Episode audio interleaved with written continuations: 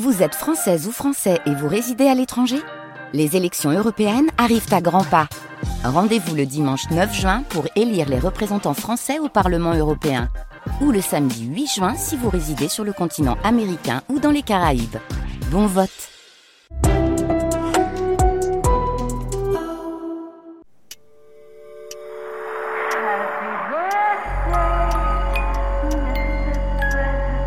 JFK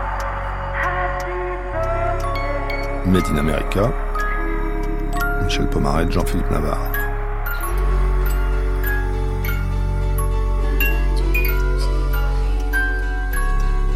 Troisième épisode, révélé par l'histoire.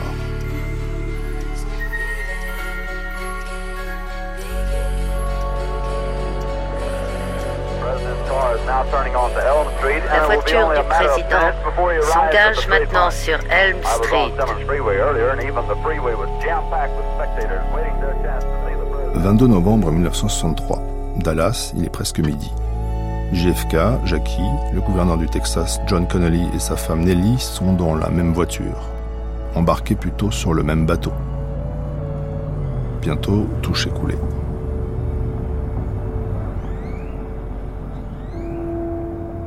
Dallas est une ville écrasée de chaleur en été, balayée par le vent du nord en hiver. La ville n'existe que par et pour l'argent. On y vend des assurances en vrac. On y négocie le pétrole par millions de barils. Celui-ci provient des quelques 200 000 puits forés un peu partout au Texas. L'État se vante d'avoir 621 avions, 1038 cinémas, 1018 banques, 227 000 fermes, 233 miles d'autoroute. C'est au Texas qu'on trouve la femme la plus grosse, le bœuf le plus lourd, le portier d'hôtel le plus grand. C'est Dallas qui livre le plus de squelettes aux universités du pays. En 1963, la ville est encore à l'orée de son développement. Elle compte 750 000 habitants. Il y a peu de Noirs, pas d'Indiens, quelques Mexicains. 300 églises, temples ou lieux de prière ponctuent la ville. Tout le monde est protestant. Luthériens, calvinistes, baptistes ou dérivés ne croient qu'en un seul Dieu, en son Fils et à la prédestination.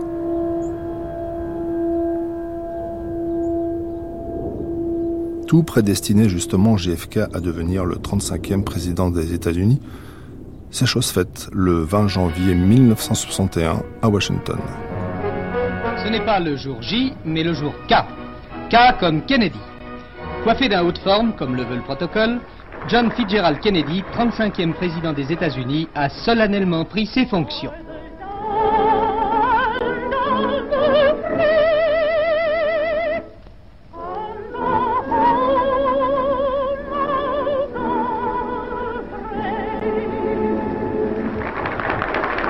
Après l'hymne national chanté par Marianne Anderson, le plus jeune président que les États-Unis aient jamais élu a prêté le serment traditionnel sur la Bible. Moi, John Fitzgerald Kennedy, je jure solennellement que vous exercerez avec loyauté la fonction de président des États-Unis, que j'exercerai avec loyauté la fonction de président des États-Unis, et que au mieux de vos capacités, et que au mieux de mes capacités, vous protégerez et défendrez la Constitution des États-Unis. Je protégerai et défendrai la Constitution des États-Unis. Que Dieu vous vienne en aide, que Dieu me vienne en aide.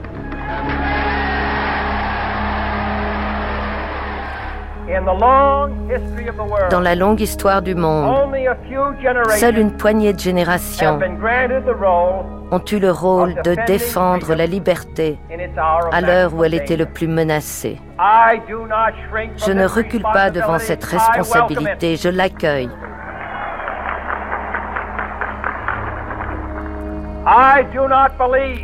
Je crois qu'aucun d'entre nous n'échangerait sa place avec d'autres ou avec une autre génération. L'énergie, la foi, le dévouement que nous apportons à cette lutte illumineront notre pays et tous ceux qui le servent. Et la lueur de ce feu peut vraiment éclairer le monde. Ainsi, mes chers compatriotes américains, ne demandez pas ce que votre pays peut faire pour vous, mais ce que vous pouvez faire pour votre pays.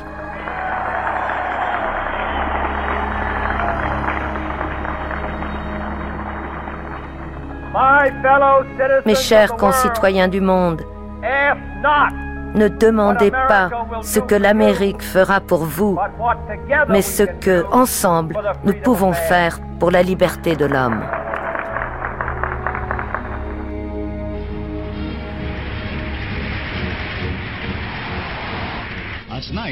Le soir venu, la température monte. Après un bref repos, le président Kennedy et la première dame s'aventurent hors de la Maison Blanche pour assister à pas moins de 5 balles de gala.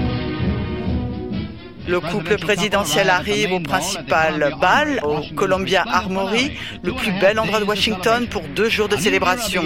Une nouvelle ère commence sous la direction du président John F. Kennedy. Le jour où il a été intronisé, donc il y a la, fameuse euh, euh, cérémonie des balles, il doit faire six ou sept balles.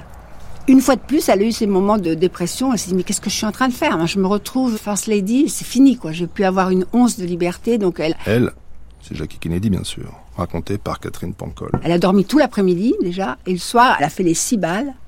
Elle est rentrée seule à la Maison Blanche. Lui, il est parti avec ses potes euh, sauter des starlettes qu'il avait vu venir de Hollywood. Vous voyez, toujours il y avait l'image qu'elle préservait pour lui, et il y avait sa vraie vie à elle, mais c'était sans arrêt opposé. C'était pas du tout un couple qui s'aimait. Ils s'aimaient sur les photos, tout ça été mis en scène.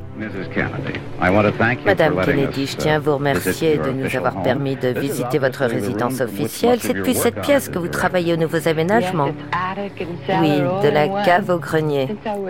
Depuis le début de nos travaux, nous recevons des centaines de lettres par jour. Pouvons-nous voir une pièce terminée? Oui, le salon diplomatique est juste là, si vous voulez le voir. À quoi sert le salon diplomatique à part recevoir des diplomates eh bien, c'est la première pièce que l'on découvre en entrant à la Maison Blanche. Tous les invités au dîner d'État passent par là et repartent par là. Il fallait que ce soit une jolie pièce. C'est par là que je suis entrée, c'est une très belle pièce. Le papier peint est magnifique. Oui, il a été imprimé en France vers 1834. Tous les motifs représentent l'Amérique. Les chutes du Niagara, le port de New York, les Indiens, West Point. West Point.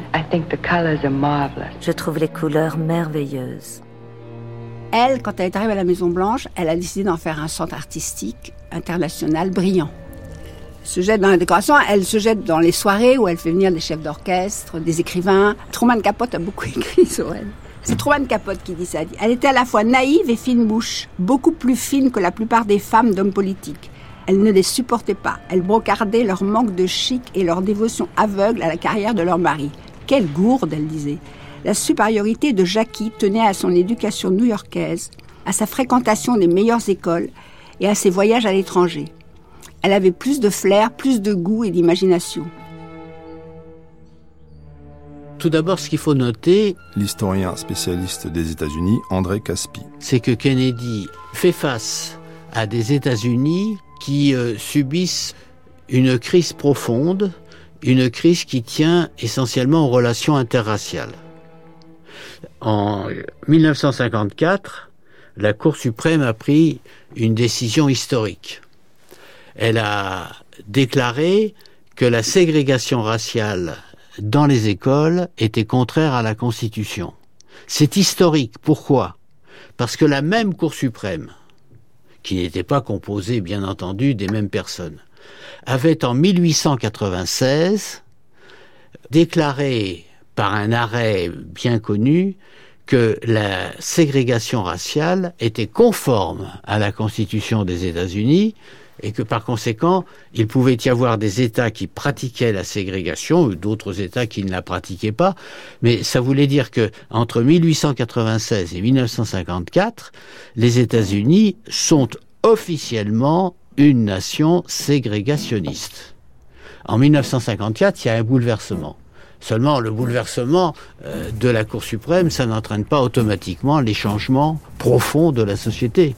Et la meilleure preuve, c'est que Eisenhower lui-même, le président Eisenhower, est obligé de faire intervenir les troupes fédérales en 1957 pour que les, des écoles respectent l'arrêt de la Cour suprême qui a été pris trois ans auparavant.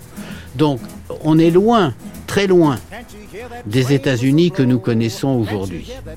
Dans le sud des États-Unis, où vivent les trois quarts des Noirs, la ségrégation, elle fait partie de la vie courante.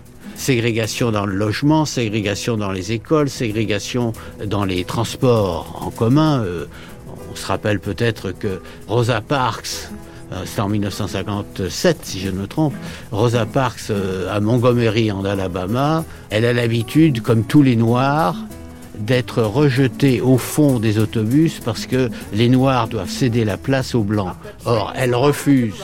C'est un geste révolutionnaire. Ça veut donc dire que Kennedy se trouve en face d'un problème lourd, très compliqué.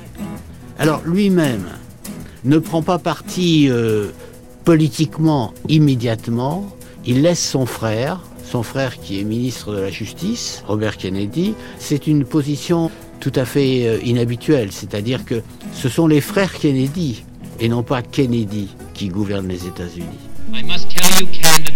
Je dois vous dire franchement quelle sera notre politique dans le domaine des droits civils et pourquoi je viens vous parler dans cet esprit? Robert Kennedy. Si nous voulons être une grande nation, véritablement, nous devons veiller à ce que personne ne se voit refuser une opportunité en raison de sa race, de ses croyances ou de sa couleur. Les problèmes les plus difficiles dans l'application de la loi sont ceux qui impliquent un conflit entre la loi et les coutumes locales. Vous pouvez vous demander, allons-nous appliquer les lois sur les droits civils? La réponse est oui, nous le ferons. Et si les ordonnances du tribunal sont contournées, le ministère de la Justice agira. Nous ne resterons pas là sans rien faire, nous allons agir. Et je dis que c'est vous qui êtes l'avenir, pas ceux qui crient panique. Pour l'avenir du pays, vous devez l'emporter et vous allez l'emporter. Robert Kennedy, lui, est chargé en tant que ministre de la Justice de pousser à la déségrégation et de s'entourer d'hommes et de quelques femmes qui vont dans le sud des États-Unis pour démontrer que la ségrégation est contraire à la Constitution des États-Unis. Ce sont les voyageurs de la liberté, les Freedom Riders. Désolé, le patron nous interdit de servir des nègres. Une histoire racontée par un film de l'époque qui revient sur les préjugés de certains habitants blancs qui implorent Dieu pour ne pas céder à la violence contre les Noirs, lesquels devront être pardonnés pour leur révolte.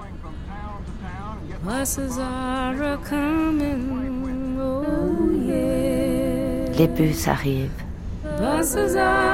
Oh oui.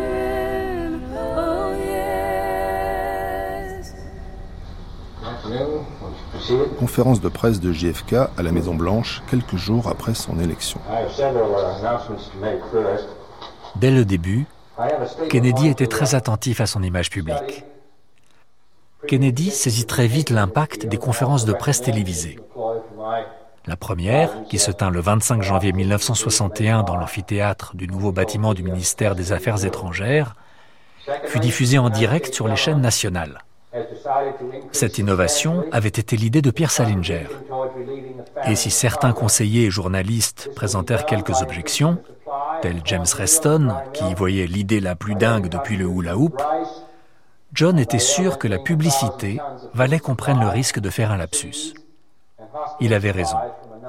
La première conférence le fit pénétrer dans le salon de millions d'Américains, où son charme, son aspect sympathique et son assurance ajoutés à la mémorisation soigneuse de quelques données, lui gagnèrent de nombreux admirateurs. Parmi lesquels le jeune Stephen Knott, pas encore l'historien de l'Institut naval. Il était vraiment intelligent, il était assez drôle. Il savait se moquer de lui-même, un sens de l'humour tout en autodérision. Et le peuple américain l'a aimé. C'était nouveau. Et ils avaient l'impression que ce président était euh, littéralement, enfin peut-être pas littéralement, dans leur salon sur ces téléviseurs archaïques. Et cet homme, il maîtrisait à la perfection les conférences de presse. Et en plus, il présentait bien. Je veux dire, il prenait soin de lui, c'était un président malade. Et étonnamment, il n'en avait pas l'air. Il avait l'air de sortir tout droit d'un casting d'Hollywood. Et l'image de ce président jeune, plein de vitalité, vétéran de la Seconde Guerre mondiale, c'est une image qui s'est imposée. C'est ce qui a fait de lui un personnage important, sa capacité à utiliser ce nouveau moyen de communication qu'était la télévision.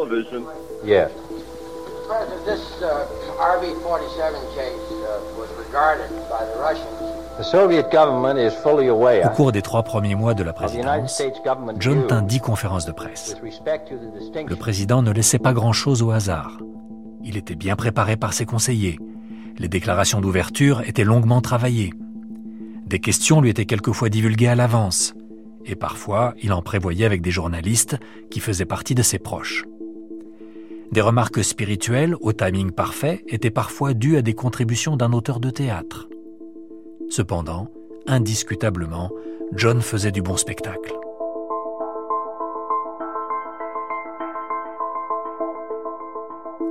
Après les années Eisenhower, cela avait quelque chose de rafraîchissant pour la presse. Monsieur le Président.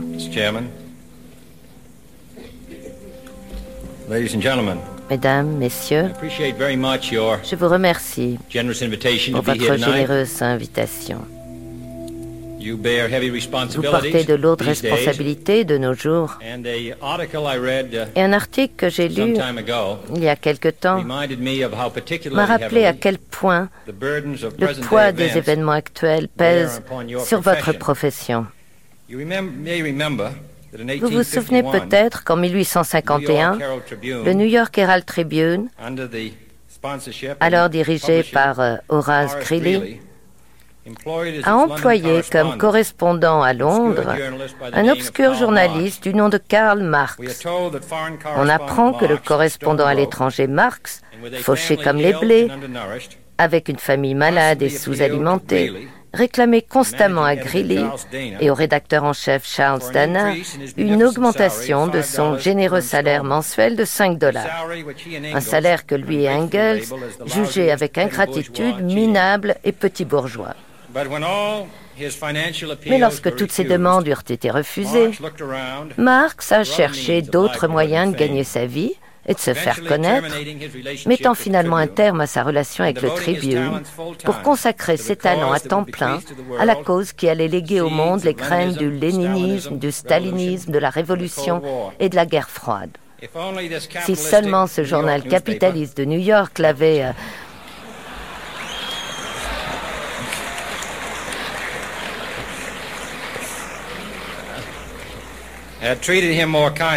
l'avait mieux traité. Si seulement Marx était resté correspondant à l'étranger, l'histoire aurait pu tourner autrement. La seule fois où j'ai vu vraiment de visu, comme on dit bêtement, c'était une conférence de presse à la Maison Blanche. Le journaliste Philippe Labro. Et là, ce que j'avais déjà perçu quelques années auparavant m'a éclaté au visage, c'est-à-dire la présence, mais en même temps et surtout quand même l'articulation. Euh, voilà un homme qui savait de quoi il parlait. On sentait qu'il avait beaucoup travaillé, il avait ses fiches, il avait une mémoire extraordinaire, et euh, il maîtrisait totalement le, job. Enfin, c'est la sensation qu'il m'a donnée, même si, comme on le sait, ses débuts ont été très très difficiles et très chaotiques. Et il l'a lui-même dit, d'ailleurs, il a lui-même admis que, en fait, il savait, il avait toutes les expériences sauf celle-là, qui est d'être président des États-Unis.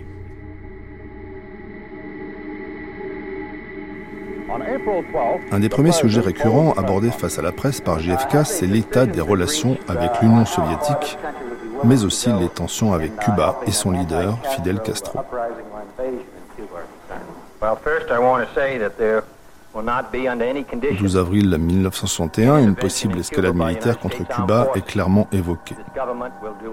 Réponse de JFK, pas d'implication américaine dans quelques projets d'invasion.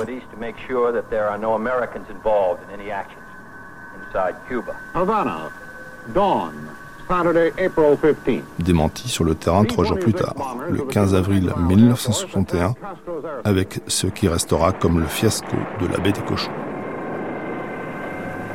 Sur la plage de la baie des Cochons, les combats continuent. La brigade n'a pas de nourriture, presque pas de munitions, aucun espoir d'aide, que ce soit de Cuba ou de l'extérieur.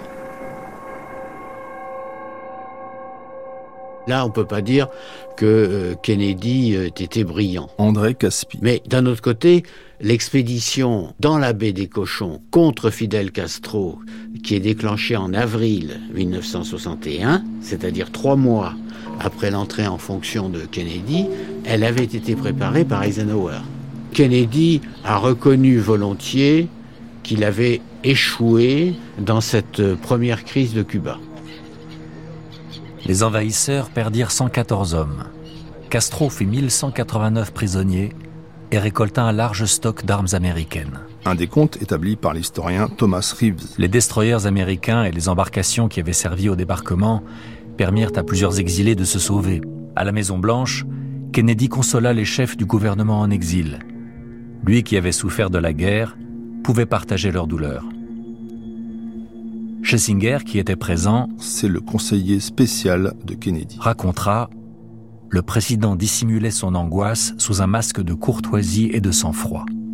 La vision de ces hommes abattus sur les plages ou jetés dans les prisons castristes, écrivit Schlesinger, allait le hanter non seulement cette semaine-là, mais durant beaucoup de semaines et de mois à venir. Il est plus clair que jamais que nous sommes confrontés à un combat implacable aux quatre coins du globe qui va bien au-delà du choc des armées ou même des armements nucléaires. Aucun défi ne mérite autant que celui-ci tous nos efforts et toute notre énergie. Pendant ce temps-là, quelque part au pays des soviets, Lee Harvey Oswald flirte avec une fille du coin. 2 janvier 1961. Je me promène main dans la main avec Anna, dont je suis amoureux. Je lui fais des avances. Elle refuse. Je réalise qu'elle passe du temps avec moi uniquement pour faire jalouser ses amis, qui savent que je suis américain et que je suis différent des Russes. Je me sens misérable. Mon permis de résidence est étendu jusqu'au 4 janvier 1962. «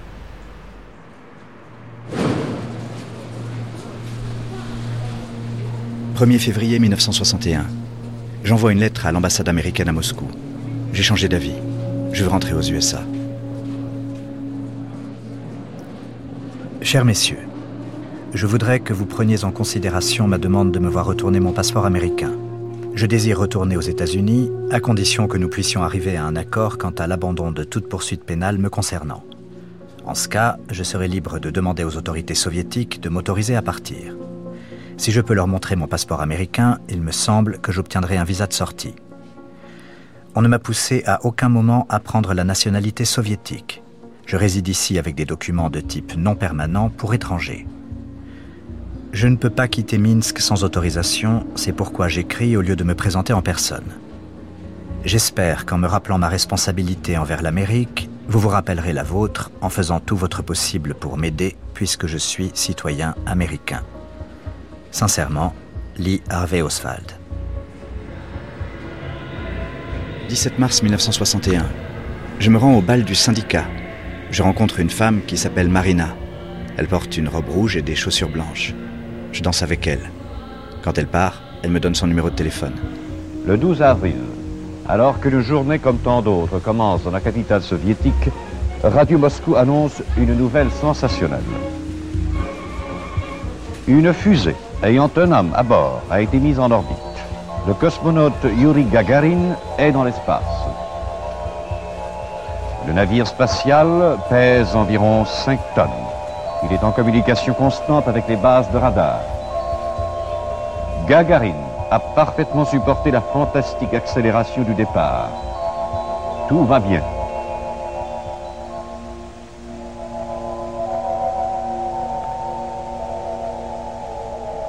L'engin poursuit sa course. Le monde entier apprend bientôt qu'après 108 minutes de vol, le vaisseau spatial a atterri normalement. L'homme a conquis l'espace. Tandis que partout, l'on commente l'exploit soviétique, Gagarine est ramené en avion à l'aéroport de Moscou. 15 avril 1961. Je la demande en mariage. Elle accepte. Oswald embrasse Marina. Monsieur Khrouchtchev accueille. Khrouchtchev embrasse Gagarine. Plus de 100 000 personnes sont massées sur la place rouge. Si Khrushchev embrasse chaleureusement le héros soviétique, la foule l'acclame et célèbre son succès. Le retour de ce dernier embrase Kennedy, qui décide de relever le gant le 22 mai 1961. J'affirme que l'espace peut être exploré et maîtrisé sans nourrir les feux de la guerre, sans répéter les erreurs que l'homme a commises en étendant son emprise sur notre planète.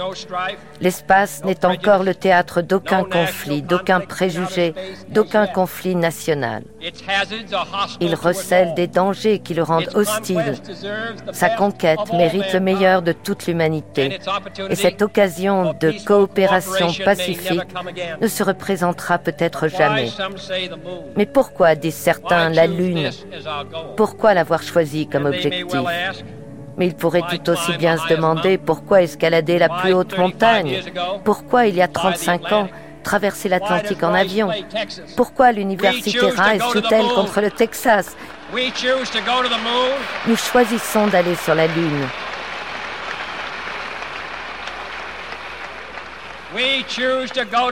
Nous choisissons d'aller sur la Lune au cours de cette décennie et d'accomplir d'autres défis, non pas parce que c'est facile, mais parce que c'est difficile, et parce que cet objectif permettra de coordonner et mesurer le meilleur de nos énergies et de nos compétences, parce que ce défi est un de ceux que nous sommes prêts à accepter, un de ceux que nous ne voulons pas remettre à plus tard, et un de ceux que nous avons l'intention de remporter comme tous les autres. JFK valorise l'effort et la forme physique des futurs astronautes. Mais à la Maison Blanche, l'atmosphère est tout autre. C'est ainsi qu'on fabrique un mensonge d'État. Ce que tout le monde ignore alors, c'est que depuis quelques jours, un homme brun et discret a fait son apparition dans l'entourage de Kennedy. Il s'agit de Max Jacobson, un médecin berlinois réfugié aux États-Unis depuis 1936 qui s'est fait connaître en administrant des pilules miracles. Mélange d'amphétamines, de vitamines, de stéroïdes, d'enzymes, d'hormones et même de placenta humain. Effet garanti. De nombreuses stars hollywoodiennes, telles Anthony Quinn, Marlène Dietrich ou Yul Brynner, ne jurent que par celui qu'elles surnomment Miracle Max. L'écrivain Truman Capote résume parfaitement l'effet des pilules magiques euphorie intense. Vous vous sentez comme Superman. Vous volez. Les idées arrivent à la vitesse de la lumière. Vous tenez 72 heures de suite. Dans le plus grand secret, Max Jacobson commence à approvisionner Jack. Pour la première fois depuis si longtemps, il ne ressent aucune douleur, aucune fatigue. Et quand un mois plus tard, Bobby met en garde son frère aîné contre un usage trop intensif de ses pilules, la réponse fuse. Même si c'est de la piste de cheval, je m'en fous. Ça marche.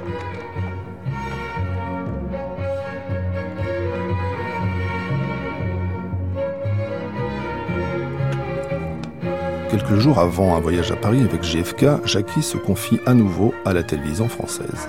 Madame, quelles sont vos impressions avant votre départ pour Paris? Je ne peux pas vous expliquer l'émotion que j'ai maintenant J'étais en France comme enfant, comme touriste, comme étudiante. Et maintenant, j'y vais avec mon mari en voyage officiel. J'aime tellement la France. je voudrais vous remercier de ce privilège que nous avons eu de visiter avec vous la Maison Blanche. C'était un grand plaisir pour moi, M. Une dernière petite question, madame. Où se trouve le bureau du président? Ça se trouve juste là, tout près. Parce que je crois le président m'attend maintenant pour une interview qui sera probablement plus politique. Merci beaucoup, madame. Merci, monsieur. Monsieur le Président, nous avons eu une entrevue avec madame Kennedy et nous voici maintenant dans le bureau présidentiel que vous occupez depuis le 20 janvier en tant que 35e président des États-Unis d'Amérique. C'est un grand plaisir de vous recevoir ici.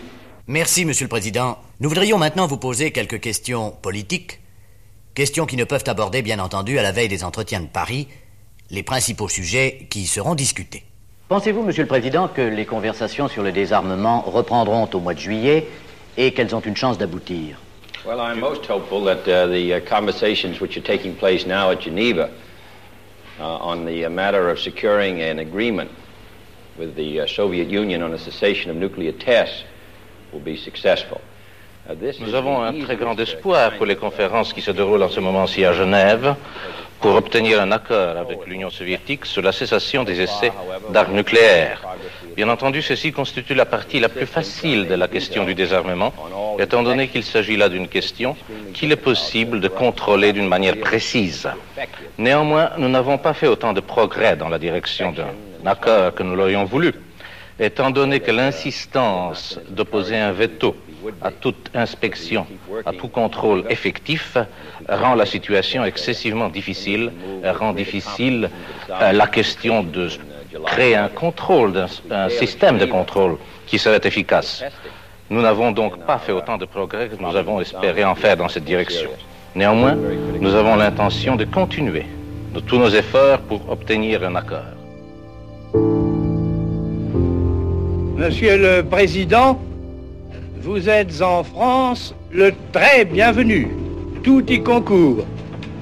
Votre personnalité qui éveille chez nous la plus haute considération, votre qualité de président des États-Unis qui vous assure ici la meilleure amitié possible, les circonstances difficiles dans lesquelles se trouve le monde et qui portent nos deux pays à concerter leur action.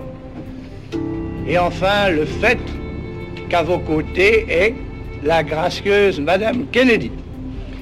Monsieur le Président, à votre arrivée sur cette terre française, qui jamais n'a connu les Américains autrement que comme des amis et des alliés, c'est avec joie que j'adresse à vous et aux États-Unis le très cordial salut de la France. Le 31 mai 1961, JFK et sa femme sont à l'Élysée. Le président américain répond avec chaleur au général de Gaulle. I want to express on behalf of my wife and myself our most uh, generous appreciation of your welcome today.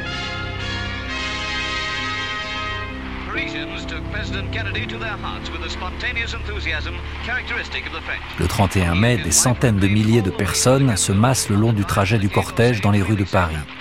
Il est évidemment hors de question que Jack ait besoin de béquilles en Europe. Il doit donner l'illusion d'une santé de fer. Alors, pour ce voyage capital, Jack prend Max Jacobson, le fameux docteur Feelgood, dans ses bagages.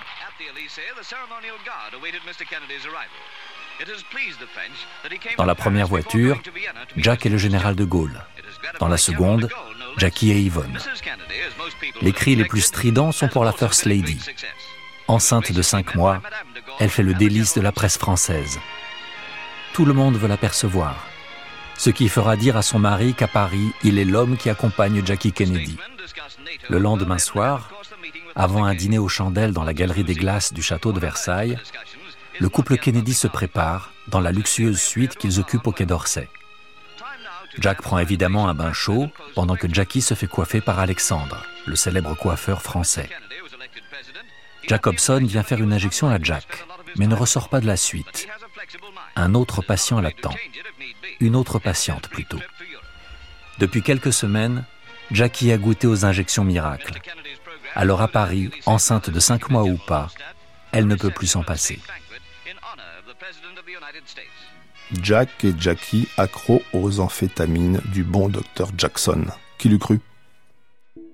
Qui croira également que le 22 novembre 1963, au moment où à Dallas les roues de la Lincoln présidentielle crissent sur la chaussée à Paris, deux hommes se retrouvent brièvement avec la claire intention de tuer Fidel Castro. C'est ce que nous révèle le journaliste Jefferson Morley. La CIA cherchait à assassiner le leader cubain Fidel Castro.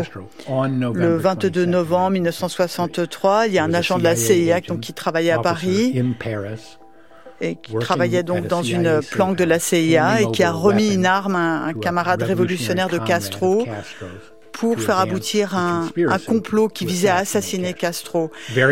Ça avait été euh, approuvé à très haut niveau de la CIA. Ça n'a jamais abouti, mais ce n'est pas faute d'avoir essayé. Patientons encore un peu. Juin 1961. À Minsk, Lee Harvey Oswald continue d'embrasser Marina et arrive à ses fins. Nous sommes mariés. Nous sommes de plus en plus amoureux. Je dis à Marina que je souhaite rentrer aux USA. Elle tombe des nues, mais me soutient dans mes démarches.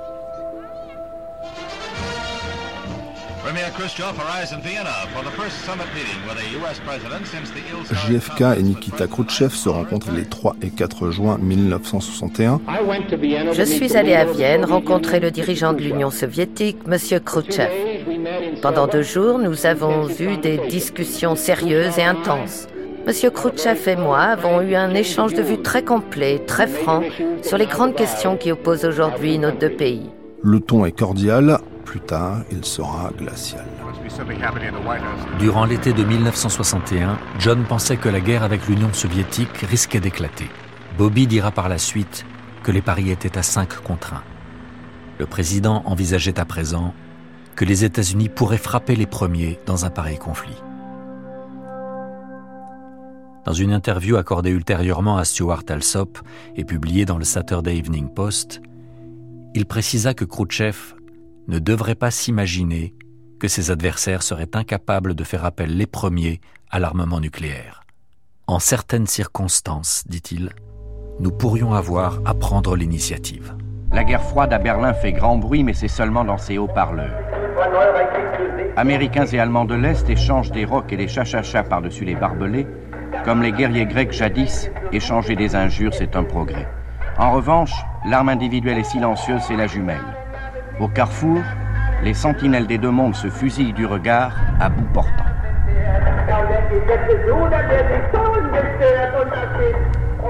Et tout paraît absurde aux visiteurs qui débarquent comme moi d'un pays civilisé. Absurde à la mesure exacte de cette absurdité de béton et de fer qui a poussé, au milieu de la ville, en une seule nuit. La nuit, c'est celle du 13 août 1961. Le mur.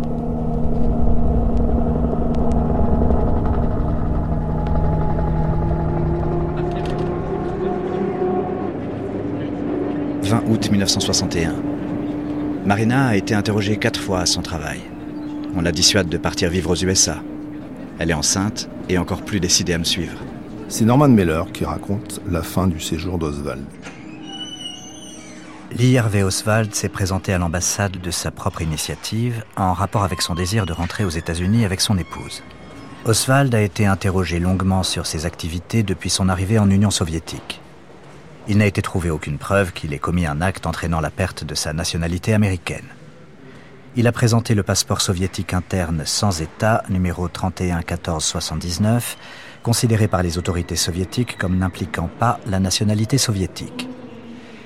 Interrogé sur une déclaration faite aux fonctionnaires de service le 31 octobre 1959, à l'effet qu'il mettrait volontairement à la disposition de l'Union soviétique les informations acquises en tant qu'opérateur radar dans le corps des Marines, Oswald a déclaré qu'il n'a en fait jamais été soumis à aucun interrogatoire ou questionnement des autorités soviétiques concernant sa vie ou ses expériences avant son arrivée en Union soviétique, et qu'il n'a jamais fourni ces informations à une institution soviétique. 25 décembre 1961. Marina est appelée au bureau des visas. On nous accorde un visa de sortie. C'est super, non? Je pense. 15 février 1962. Marina se rend à la maternité. Elle accouche d'une fille. On voulait tous les deux un garçon. 29 février 1962. Ma fille est enregistrée sous le nom de June Lee. 26 mars 1962. Je reçois une lettre du service de l'immigration à San Antonio, au Texas. Sa demande de visa pour les USA est acceptée. Nous attendons juste que l'ambassade américaine à Moscou en reçoive une copie pour qu'elle nous autorise à rentrer. La Maison Blanche. Adresse 1600 avenue de Pennsylvanie, Washington, district de Columbia, États-Unis d'Amérique. Du côté sud s'étend la vaste pelouse où atterrissent les hélicoptères, où sont donnés les garden parties et où Madame John Fitzgerald Kennedy nous reçoit. Alors comment êtes-vous arrivé à équilibrer votre rôle de femme, de mère et de première dame des États-Unis? Je crois, je suis Toujours. Je pense toujours la première à ma rôle de mère et de femme. Et après ça, j'ai des obligations, mais... Vous êtes parvenu à un équilibre Oui, je, je crois. Jackie, elle, elle s'est construit une image, complètement. Catherine Pancol. Elle avait les cheveux très très frisés, elle avait les cheveux crépus, euh, Jackie. Donc elle a inventé le petit chapeau qui écrase les, les racines. Elle fumait trois paquets de cigarettes par jour. Il n'y a pas une photo de Jackie avec une cigarette. Elle avait quelqu'un qui la suivait et dès qu'elle elle, elle voyait un photographe, elle donnait la cigarette. Et ça aussi, ça l'a divisée en deux. C'est-à-dire qu'elle avait des grands moments de dépression parce qu'elle savait plus qui elle était. Elle savait plus où elle était. Vous savez certainement, madame, que les jeunes filles des États-Unis, un très grand nombre, euh, cherchent à vous ressembler. À se coiffer comme vous, à se maquiller comme vous et à copier vos robes. Qu'en pensez-vous? Je lis ça dans les journaux, mais vraiment, je crois pas que c'est vrai. Quand je me promène, je ne vois pas des filles. Ah, vous croyez que ce sont ont les photographes de presse qui recherchent des jeunes filles qui vous ressemblent Oui, je crois. Non, je crois quand même que, que vous avez, en, en très peu de temps, euh, créé un style qui, qui marque la jeunesse américaine, comme le président lui-même a marqué un style. Cette Maison-Blanche euh, est absolument méconnaissable. Quand on se promène dans les couloirs, dans les bureaux, services de presse, on rencontre des jeunes gens, des jeunes filles très jeunes, très dynamiques. Il y a une atmosphère très, très différente. C'est bien de s'entourer de la jeunesse. Ça vous donne un peu de force les jours quand on est fatigué. Eh bien, peut-on maintenant pénétrer dans le salon rouge? Mais les Français ont adoré, hein, Jackie. Donc lui, c'était plus. Mais lui, il avait ce, il avait ce côté-là sympathique. euh, il était, euh, il était, euh, il était amusé par sa femme. Il était, il était ému. C'est quelqu'un qui avait aucune émotion, mais je pense qu'il a été ému par Jackie. Et donc, euh, ça l'amusait de, de voir comment les gens réagissaient euh, à son charme, à sa beauté, à son esprit. Elle avait quand même un truc très drôle. Ben, elle, elle savait qu'il la trompait tout le temps. hein, ça, elle le savait. Elle préférait partir dans la, la maison qu'ils avaient pas loin de Washington, à la campagne, pour ne pas euh, subir euh, quand même tous les gardes du corps de John. Et puis, il, il partageait toutes ses copines. hein, donc, les gardes du corps étaient complices. Tout le monde était complice. Marilyn, elle pensait vraiment qu'elle allait devenir officielle. hein. Et Jackie lui a dit, écoutez, si vous voulez ma place, je vous la donne. hein. C'est pas une place enviable, mais si vous voulez, je vous la donne. Alors, elle avait de la distance, elle avait de l'humour. Elle, elle savait, elle savait absolument tout. Monsieur le Président, on this occasion of your birthday, à l'occasion de votre anniversaire, cette charmante dame n'est pas seulement présente, mais elle est aussi ponctuelle. Monsieur le Président, Marilyn Monroe. Marilyn et JFK, c'est d'abord une scène mémorable à l'occasion de l'anniversaire du président américain le 19 mai 1962. A woman about whom it truly may be said. Annoncée par le speaker, l'actrice se fait désirer. Il faut meubler. here she is. Les roulements de tambour n'y font rien. La star est en retard. But I'll give her an introduction anyway, Mr. President, because in the history of show business, perhaps there has been no one female who meant so much, who has done more. La voilà qui paraît.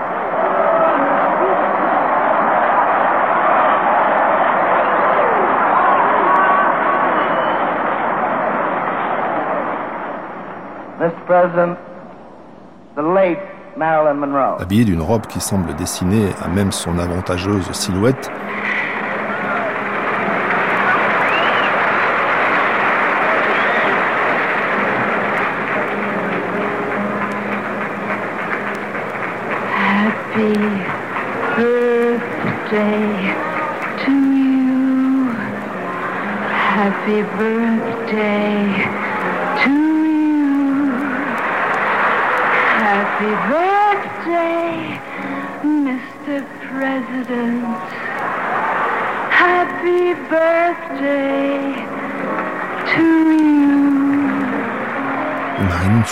le refrain de sa constance. Elle en profite même pour broder un peu sur les mérites politiques de JFK. Mr. President, for all the things you've done, the battles that you've won, the way you deal with U.S. Steel and our problems by the ton, we thank you so much. Everybody, happy birthday!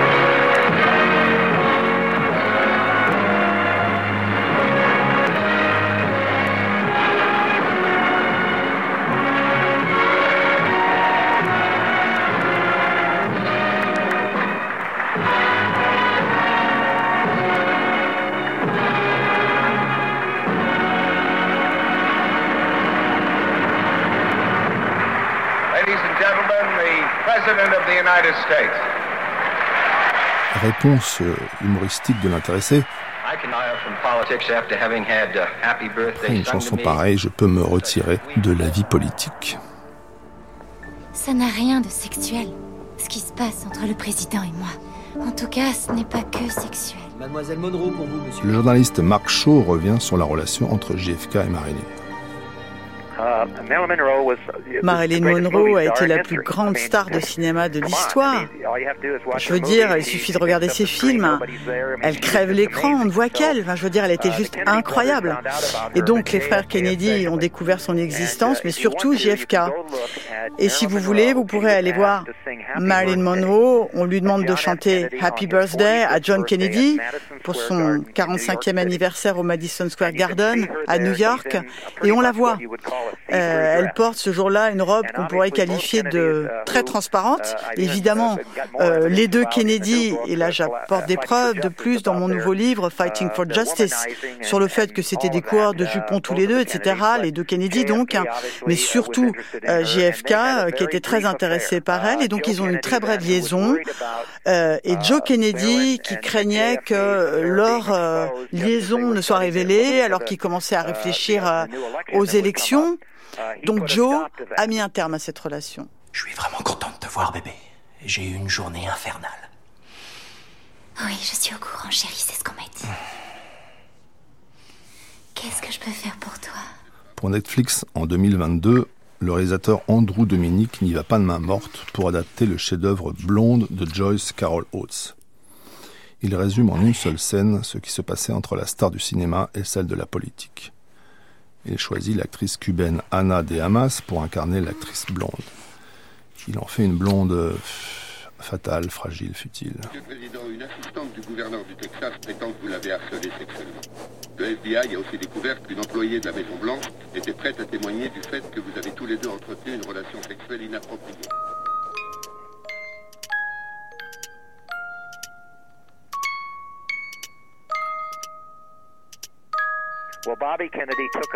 Et Bobby Kennedy a repris les choses là où JFK les avait laissées. Et il a eu une vraie relation avec elle. Pendant l'été 62, ils ont vraiment eu une aventure torride. Il l'a rejointe à Los Angeles à plusieurs reprises. Et au final, il a décidé de tout arrêter. Il allait la larguer, c'est ce qu'elle a dit. Et elle a dit aux gens qu'elle avait l'impression d'être un petit peu euh, un morceau de viande et qu'elle en avait marre. Et donc elle a menacé, et c'est dans le document officiel du gouvernement, d'aller voir les médias et de parler de l'idylle torride avec euh, Bobby Kennedy et aussi de ces sujets de sécurité nationale. Donc vous imaginez, ça aurait été très mauvais pour Bobby Kennedy. Il aurait probablement dû démissionner de son poste de procureur si elle avait révélé leur liaison. Il y avait des documents à ce sujet. Donc ça, ça l'inquiétait. Ça, c'est une première chose. Mais si en plus elle allait voir les médias pour dire que Bobby Kennedy et JFK lui avaient parlé de sujets de sécurité nationale et que JFK était en train de planifier l'assassinat de Fidel Castro, Là, ça devenait tout simplement intenable. Donc peu de temps après ça, comme je l'ai dit, Bobby, qui était à Los Angeles, l'a supplié de ne pas parler aux journalistes. Elle a refusé. Et dans le nouveau livre Fighting for Justice, j'apporte deux nouveaux témoignages sur les circonstances du décès de Marilyn. Je ne veux pas trop entrer dans les détails. Les gens liront le livre.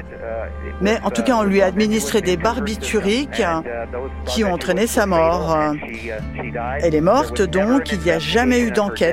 Les circonstances de son décès ont été étouffées par la police de Los Angeles et par le procureur. Le chef de la police était un, très bon ami de Bobby Kennedy. Et donc les frères Kennedy et leur père, Joe, qui avait truqué les élections 1960, ont su étouffer l'affaire parfaitement. En l'occurrence, ils ont caché les vraies raisons de la mort de Marilyn Monroe et on n'en a plus jamais entendu parler. John et Jackie, c'est deux personnes qui n'ont pas été aimées du tout. Alors, Jackie, elle a été mal aimée par son père, mais qu'elle voyait très peu parce qu'elle a grandi avec sa mère, et pas aimée par sa mère du tout. Et John, il a été aimé ni par son père ni par sa mère, ce qui fait que c'est deux personnes qui sont incapables de dire je t'aime ou de montrer qu'ils aiment quelqu'un. Donc elle, elle partait le week-end et elle le laissait faire ses petites affaires. Et un jour, Elle est rentrée dans son bureau, elle tenait une petite culotte en dentelle noire, elle l'a mise sur son bureau, elle a dit euh, Celle-là ne m'appartient pas, tu pries de la rendre à celle qui s'appartient. Donc ils avaient une espèce de ping-pong d'humour entre eux qui fait qu'il l'a respectée quand même, cette femme. Je voudrais vous demander, madame, quand le président a fini son travail en fin de journée et qu'il remonte dans ses appartements, parlez-vous politique avec lui? Ça dépend. S'il y a quelque chose occupe beaucoup, naturellement, nous en parlons. Mais j'aime pas qu'il apporte ses soucis à la maison. Vous vivez constamment sous la protection des services secrets ainsi que le président et les enfants. Est-ce que tout cela ne vous pèse pas trop? Ça me pesait un peu plus au début. Maintenant, je suis, je m'accoutume un peu. Vous commencez à vous habituer? Oui. Le secret de service n'est pas un service secret. Autour de JFK, il n'y a que 34 agents assignés à sa protection. Ils se relaient toutes les 8 heures par groupe de 6 à 8. Ce ne sont pas les hommes du Secret Service qui mènent des enquêtes, mais bien le FBI qui s'intéresse à Oswald le 31 mai 1962. Afin que son retour soit notifié au FBI par le service de l'immigration. Le but de cette enquête était de déterminer si Oswald avait été recruté par un service de renseignement soviétique. Robert Oswald. C'est le frère aîné de Lee.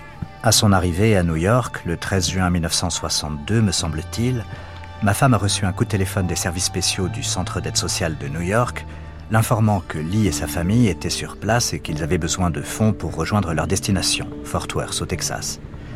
Et la dame qui a parlé avec ma femme a dit en substance qu'il n'était pas en mesure de les aider et que si un membre de la famille pouvait les aider, il ferait bien de le faire. Ma femme put seulement répondre que bien sûr, nous allions le faire, et c'est ce que je voulais qu'elle dise. Elle m'a appelé au bureau le même jour et j'ai télégraphié l'argent au Centre d'aide sociale de New York à l'intention de Lee Harvey Oswald.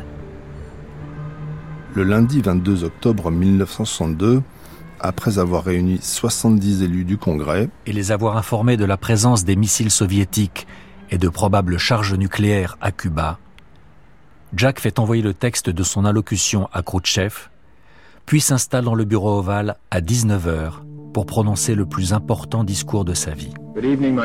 Bonsoir mes chers compatriotes. Notre gouvernement, comme promis, a surveillé de très près le renforcement militaire soviétique sur l'île de Cuba. Son dos rigidifié par un corset fermement attaché, Jack est épuisé. Ses joues creusées, ses yeux cernés et les rides profondes sur son front témoignent d'une semaine sans sommeil.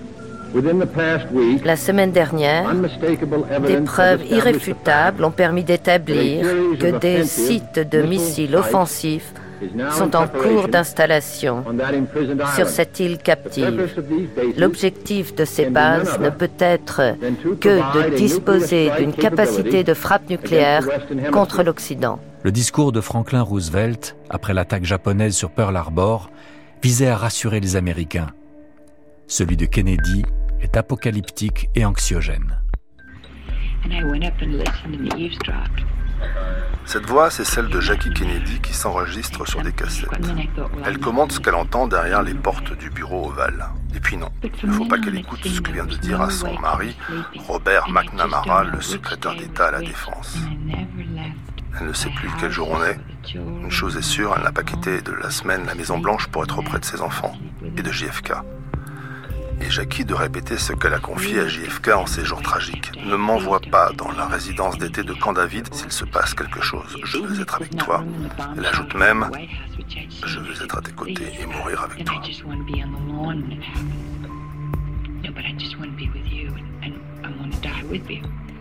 La deuxième crise de Cuba, ça c'est la, la grande affaire euh, du mandat de Kennedy, c'est d'octobre 1962. André Caspi. C'est-à-dire que les États-Unis ne supportent pas l'idée qu'il puisse y avoir une puissance hostile à leur porte. Le gouvernement soviétique a menti en prétendant n'y être pour rien. Et cette puissance hostile, c'est la présence des soviétiques à Cuba. Et c'est le fait que Fidel Castro est un allié, un protégé de Nikita Khrouchtchev, c'est-à-dire de l'Union soviétique. Et on est en pleine guerre froide, là. Hein. c'est pas du tout les relations euh, amicales, cordiales qui peuvent exister entre les nations. C'est vraiment la possibilité presque la probabilité d'une guerre, et d'une guerre qui serait atomique. Les deux puissances qui se font face, l'Union soviétique et les États-Unis, sont des puissances nucléaires. Par conséquent, pour euh, Kennedy, la présence de fusées soviétiques sur le sol cubain, c'est une véritable provocation. Cuba est à 150 km des côtes de Floride. C'est la Floride et une grande partie du sud des États-Unis qui sont menacées par les fusées soviétiques. Donc ça explique, si vous voulez, l'importance que cette crise peut avoir dans l'histoire des relations internationales. J'ai ordonné que des premières mesures soient prises immédiatement. En à peine plus d'un quart d'heure, le président apprend aux Américains qu'ils sont sous la menace du feu nucléaire soviétique, qu'il met en place une quarantaine autour de Cuba et qu'il menace tout navire s'approchant de l'île. Et j'appelle l'URSS à renoncer à cette course à la domination du monde et à se joindre à nous dans un effort historique pour mettre fin à la dangereuse course aux armements. Il s'agit, et pour Kennedy et pour Khrouchtchev, et transformer l'histoire de l'homme. De ne pas perdre la face. Khrouchtchev dit à, ou fait dire à Kennedy, vous avez peur des fusées soviétiques qui sont à Cuba, nous, nous n'aimons pas les fusées américaines en Turquie. Par conséquent, c'est un échange qui convient aux deux parties et qui permet justement de dégonfler cette immense affaire qui aurait pu dégénérer et se transformer en guerre nucléaire.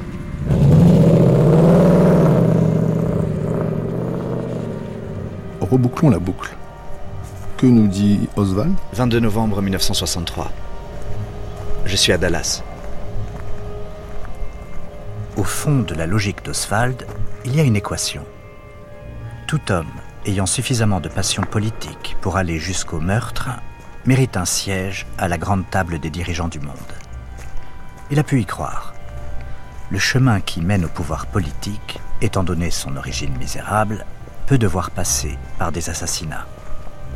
Il est presque midi en ce 22 novembre 1963 JFK, Jackie, le gouverneur du Texas, John Connolly et sa femme Nellie sont dans la même voiture, embarqués plutôt sur le même radeau, visés, harponnés, pour l'éternité. La voiture du président tourne maintenant sur Elm Street et dans quelques minutes, elle débouchera sur le Trademart. J'étais sur l'autoroute Stellman tout à l'heure et même l'autoroute était bondée de spectateurs qui patientaient dans l'espoir de voir le président pendant le trajet vers le Trademart.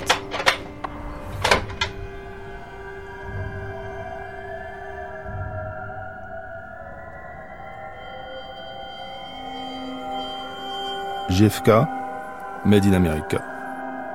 Avec la romancière Catherine Pancol, les historiens André Caspi et Stephen Knott, les journalistes Marc Shaw et Philippe Labro. Texte dit autour de JFK par Laurent Lederer, sous d'Oswald par Renaud Bertin. Bibliographie complète sur la page de l'émission. Traduction FDR et Hélène Joguet. Recherche INA Véronique Jolivet. Documentation musicale Virginie Gresset. Prise de son Tar Bouclifa, mixage Manon Houssin. Réalisation Jean-Philippe Navarre, un documentaire de Michel Pomared.